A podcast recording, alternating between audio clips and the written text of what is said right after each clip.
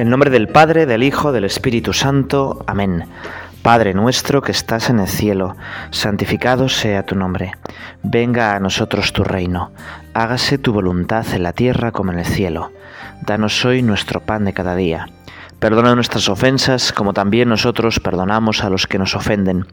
No nos dejes caer la tentación y líbranos del mal. Amén. Yo, Judas, hay un libro bastante famoso de Marguerite jurcemar que es Yo Claudio y cuenta las andanzas del emperador Claudio, a veces un poco vergonzantes. Qué bueno sería que Judas hubiera escrito de verdad su vida, porque hubiéramos aprendido un montón. Algunos dicen que lo hacen, que lo hizo, en lo que se llama el Evangelio de Judas, pero en el fondo sabemos que no es más que un escrito gnóstico, es decir, un escrito de una secta que defendía que tenía unos conocimientos como muy especiales, una especie de, de secta pues que, de estas que existe hoy en día, en los que, que, suele llamarse de estructura piramidal, ¿no? que los de arriba pues dicen que saben no sé qué cosas y para acceder a esos conocimientos pues te van engañando y te van atrapando. ¿no? Bueno, en, ese Evangelio de Judas, que es famosillo porque National Geographic compró los derechos y de vez en cuando va sacando artículos, en el fondo es una especie de carta en los que esta secta pues defiende que Judas era bueno, que en el fondo alguno tenía que, traicionar a Jesús. Bueno, nosotros hoy queremos rezar contigo, Señor, especialmente con el capítulo 14 de San Marcos y meternos en este capítulo y meternos en la profundidad de la traición de Judas. Pero no para decir que es algo terrible que yo nunca lo hubiera podido hacer, sino precisamente yo también soy Judas. Todos somos Judas. Acabaremos escuchando una oración que llama Judas hermano mío, porque en el pecado todos somos Judas. Te voy a contar una anécdota. Dicen que Leonardo da Vinci, cuando hizo la última cena allá en Milán, le encargaron a los dominicos hacer un cuadro para su refectorio donde comían. Empezó a buscar modelos, gente pues que sirviera para posar para su cuadro. Y encontró a un joven con una cara regia, con un gran porte, con una mirada viva, llena de majestuosidad, y dijo, este tiene que ser Jesús. Y le hizo posar y así pues salió la figura de nuestro Señor Jesucristo en ese cuadro tan famoso. Siguió pintando, siguió cogiendo modelos más mayores, dicen que se pintó él mismo. Bueno, parece ser que se pintó él mismo en la figura de Tomás, ¿no? que le costaba creer. Bueno, es una cosa bonita también, ¿no? Tú y yo también nos cuesta a veces creer un poquito. Y ya le costó varios años acabar ese cuadro y el último modelo que cogió fue Judas. Y entonces fue a buscar a todos los antros, a los barrios más bajos, alguien que estuviera destrozado por el vicio y el pecado, y por fin encontró un mendigo lleno de mugre, colía fatal, con la barba desaliñada, con el pelo lleno de piojos. Dijo, venga, por favor, acompáñame. No, tú me quieres detener. Él se intentaba escapar. Le agarró y le dijo, tú vas a ser de Judas. El otro no quería, le tuvo que pagar un montón de dinero y empezó a pintarle. Y cuando estaba acabando de pintar, aquel hombre le dijo, yo te conozco, yo posé para ti. ¿Cómo que posaste para mí? Sí, yo soy aquel que hice de Jesús. Pero ya ves, pues el alcohol, la bebida, la mala vida, me echaron de casa, perdí el trabajo, he acabado así. Es decir, yo con mi vida puedo ser Jesús o Judas. Tú eliges. Había un anuncio de, de un periódico, un periódico además pues no muy recomendable, casi un panfleto, que decía, eres lo que lees. Y es verdad. Depende lo que leamos, depende lo que alimentemos, pues seremos una cosa u otra. También los cheroquis tienen un, un dicho parecido. Dice que el pequeño hoja de plata le pregunta a su abuelo, gran búfalo salvaje, abuelito, abuelito, ¿por qué hay tanto mal en el mundo? Y el abuelo le dice, mira, hoja de plata, hay dos caminos. Uno es el del lobo blanco, es el lobo de la sabiduría, es el lobo del respeto, el lobo de la paz. Si sigues ese camino encontrarás felicidad, armonía, te irá bien. Y luego está el lobo malo, el lobo negro, el lobo de la ira, de la envidia, de la soberbia, de la avaricia. Muchos siguen ese camino. va.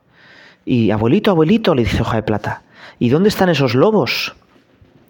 Y el abuelo le dice, en tu corazón, al que alimentes ganará.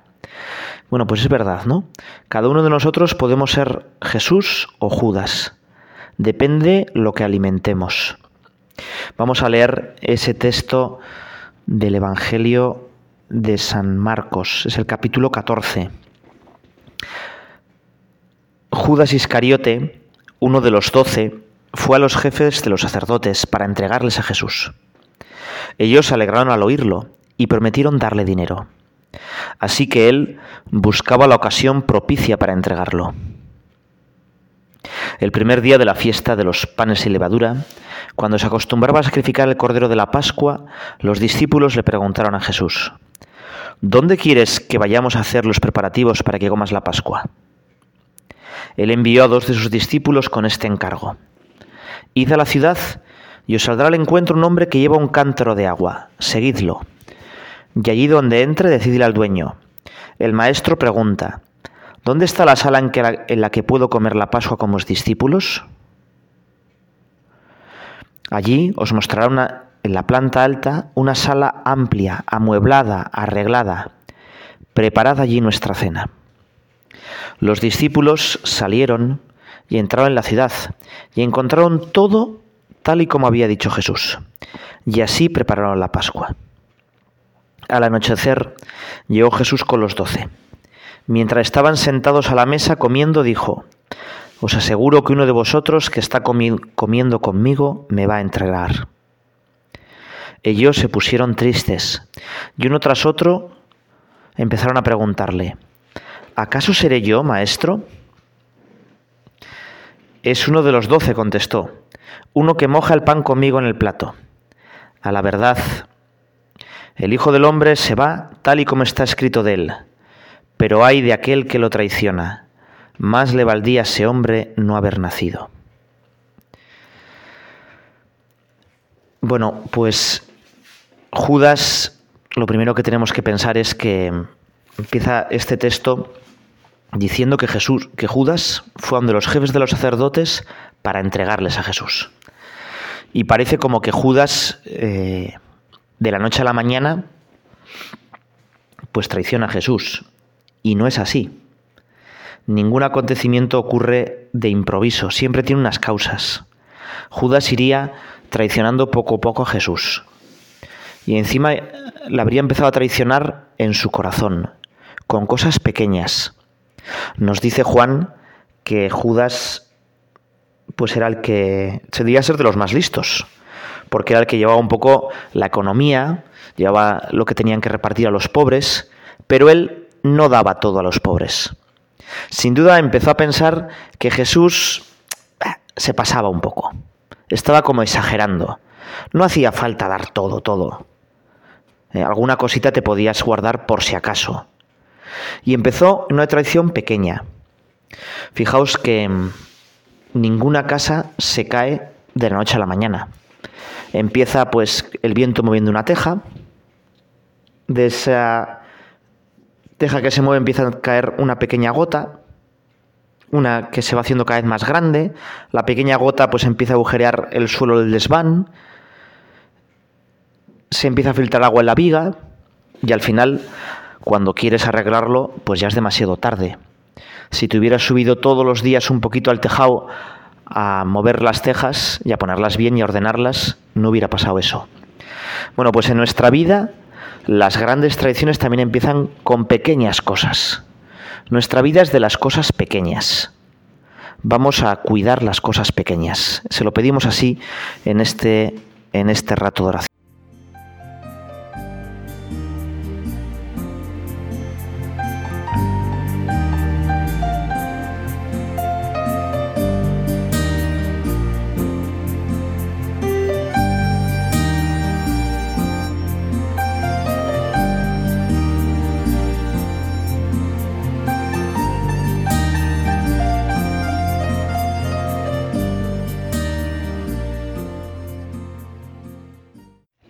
hay una película fantástica y me diréis, sí, sí, hay una película fantástica, claro que sí.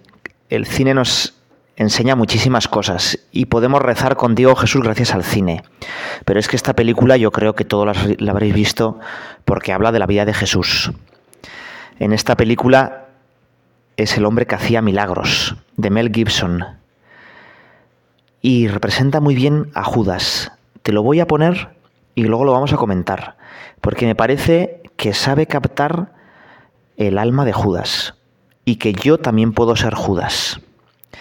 Empieza la escena cuando Jesús le ponen esa prueba, le enseñan un denario y le preguntan, ¿hay que pagar impuesto al César o no? Y Jesús dice, ¿qué veis en esa cara? César lo que es del César. César Debemos detener a Jesús y a No. El Hijo del Hombre padecerá muchos sufrimientos, será detenido y lo ajusticiarán. No, Señor, eso nunca te ocurrirá, nunca. El Mesías asesinado, derrotado por los romanos. No, un falso Mesías vencido. Todos vamos, todos ¡Vamos a morir! Es imposible prenderlo entre las gentes sin causar una revuelta. Tendremos que hacerlo en secreto. Nadie puede conducirnos hasta él. ¿Nadie? Oh, vamos, siempre hay alguien. El Hijo del Hombre ha venido a dar la vida. Ha venido a buscar y a salvar a los pecadores. A dar su vida.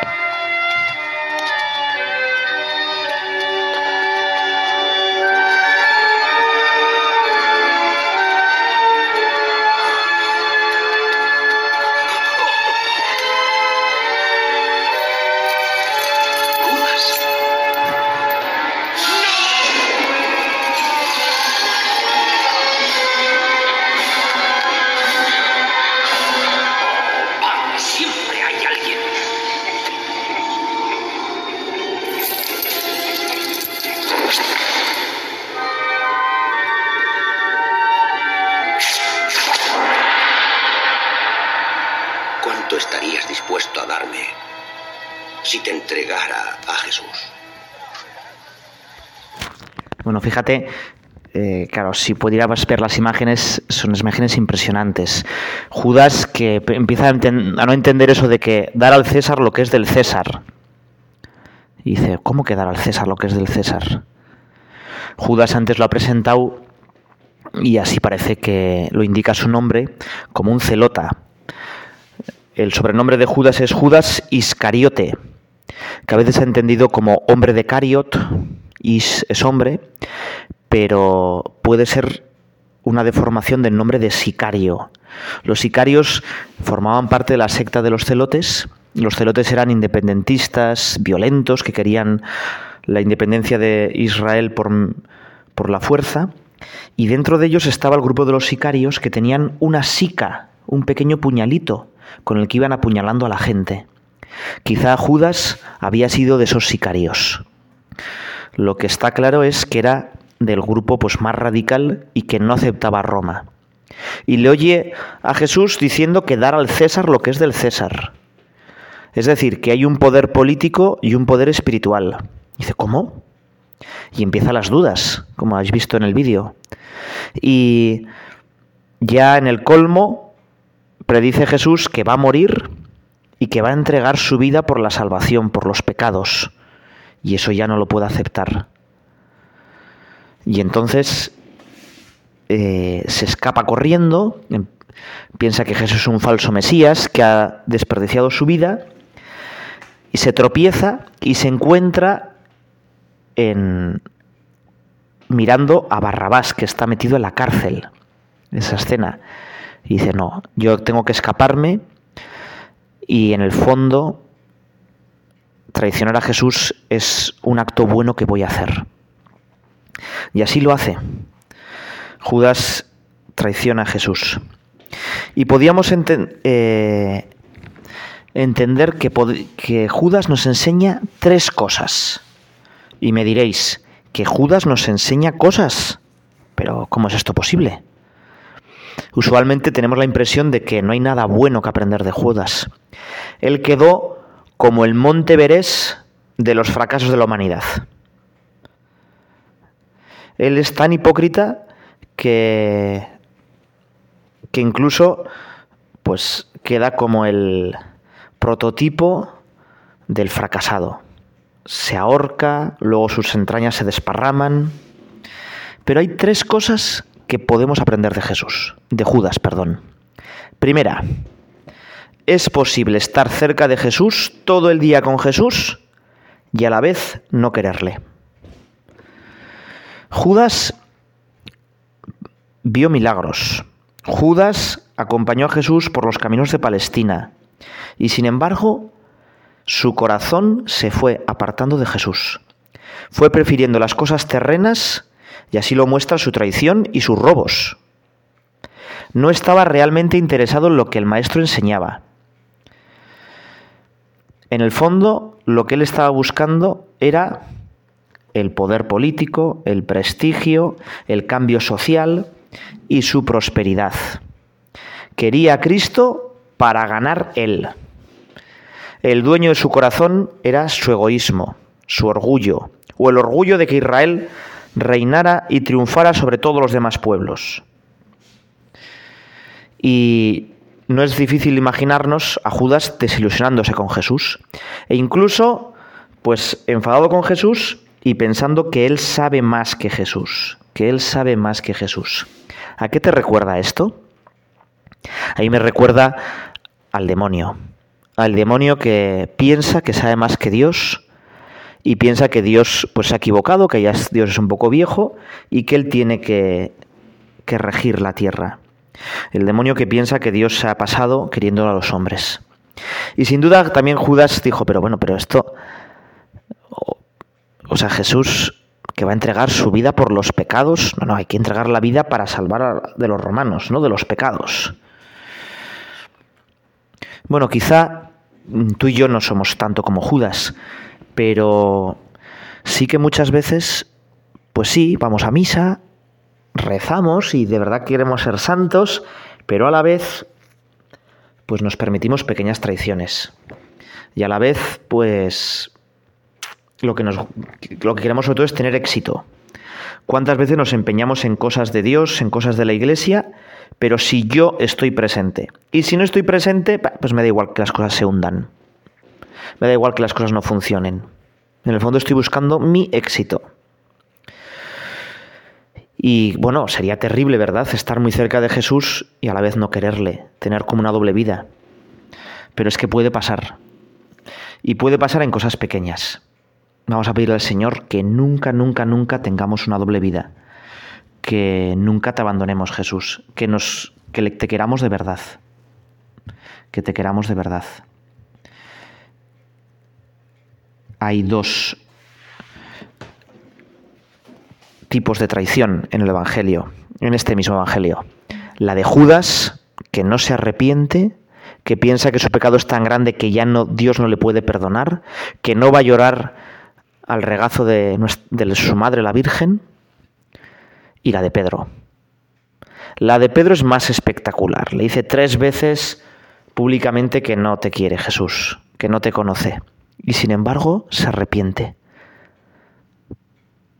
Su egoísmo no es tan grande que le impida arrepentirse. En cambio, el egoísmo de Judas piensa que su caída es tan grande como a, arrostrarse, a poner el rostro en tierra para pedir perdón. Y no se arrepiente. Señor, si yo caigo como Judas, que tenga por lo menos la humildad de pedirte perdón como Pedro.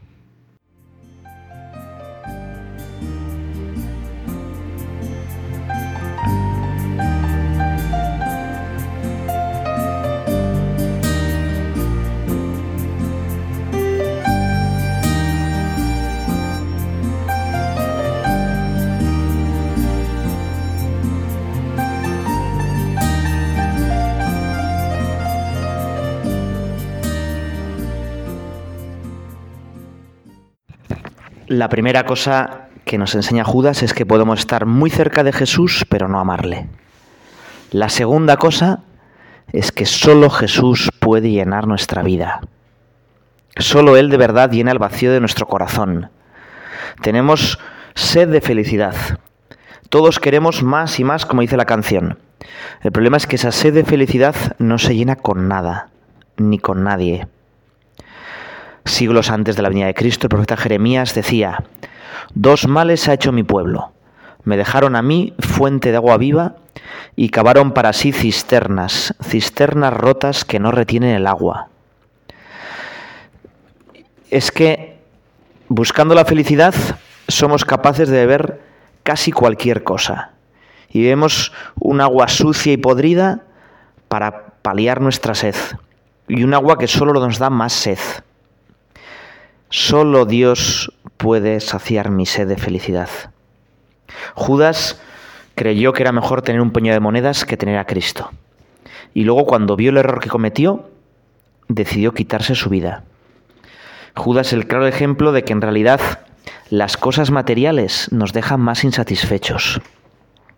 Y esto es una verdad para pensar en este mundo tan materialista, tan consumista, a nuestros dirigentes, a los que mueven los hilos del mundo, ¿qué les interesa? ¿Que estemos a gusto o que no estemos a gusto? ¿Que estemos satisfechos o no? Obviamente que estemos insatisfechos, para que compremos más, para que intentemos con el dinero paliar nuestra sed de felicidad. Por eso no es de extrañar que el día en el que más se vende no es, ojalá fuera, el Día de los Enamorados, Tú le compras una cosa a otra persona. O el Día de Reyes, ¿no? Le compras unos juguetillos a, a los hijos. Porque cada vez hay menos enamorados y menos hijos en esta sociedad tan triste y oscura que nos está quedando. El día que más se vende es el Singles Day, el día de los solteros, el 11 del 11. Y porque cada vez hay más solteros, más personas que estén solas. Es más, hay gente que está sola a pesar de estar casada. Porque el individualismo, el egoísmo, nos va acercando el corazón. Y de manera especial, Judas también es esto. Su egoísmo no le deja arrepentirse. Hay una frase que también te la quiero decir respecto a Judas, porque a todos se nos mete un poquito la avaricia, el dinero, unido a este egoísmo. Quien le sirve a Dios por dinero, le servirá al diablo por un mejor salario. Bueno, pues es una advertencia para todos nosotros. Y la tercera y última enseñanza que nos da Judas es que nada puede detener los planes de Dios.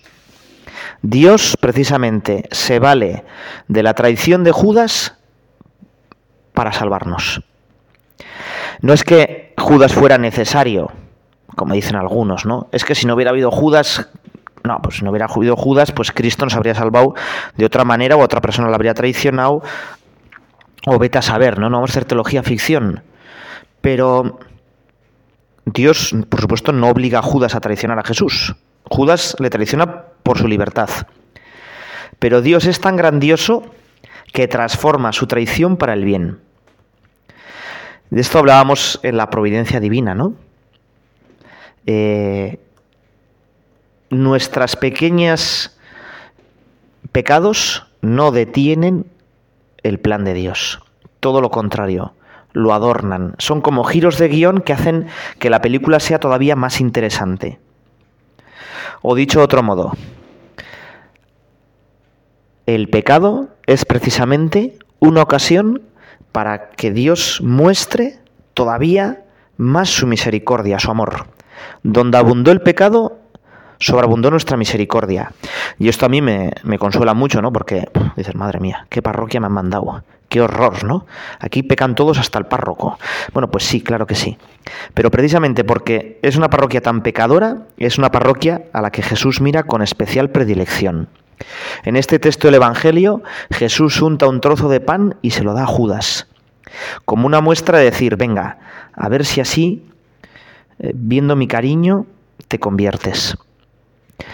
Bueno, y en tu vida a veces tenemos la tentación que decir, joder, otra vez he pecado en esto, qué tonto soy, ¿cómo Dios no va a perdonar?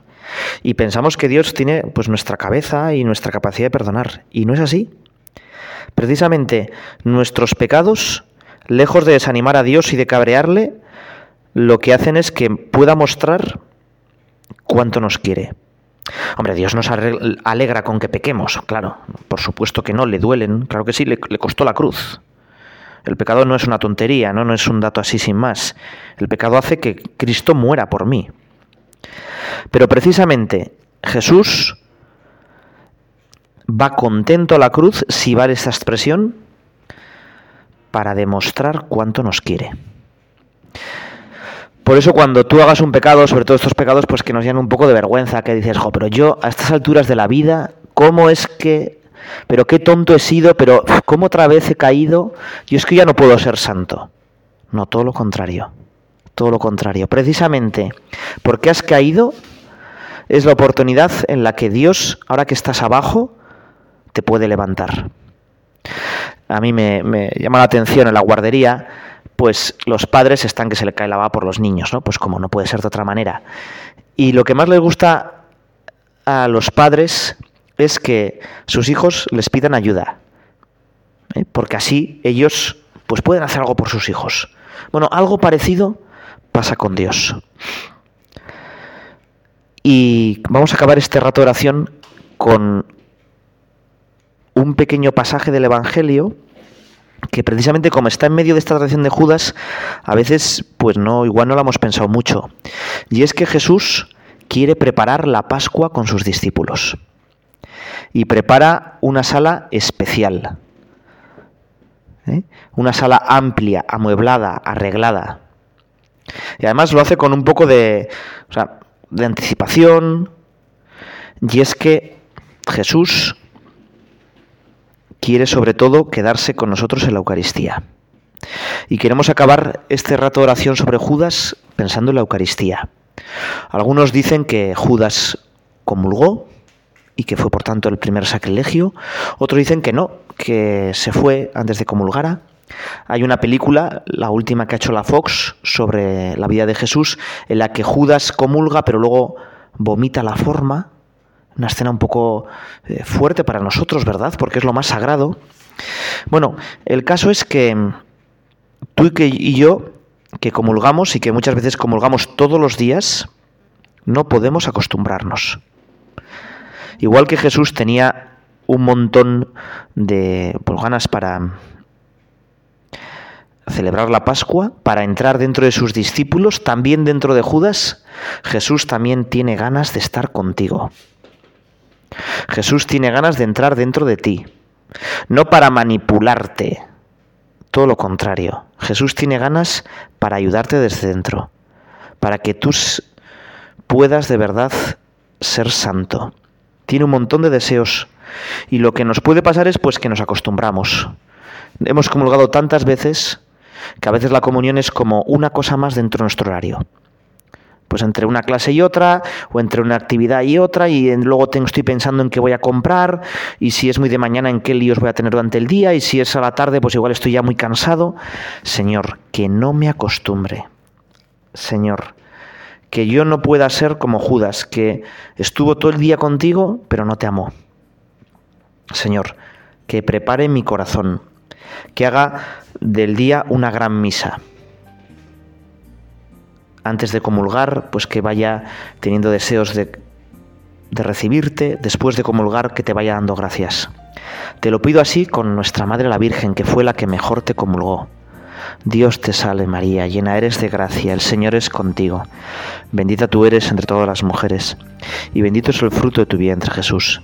Santa María, Madre de Dios, ruega por nosotros pecadores, ahora y en la hora de nuestra muerte. Amén.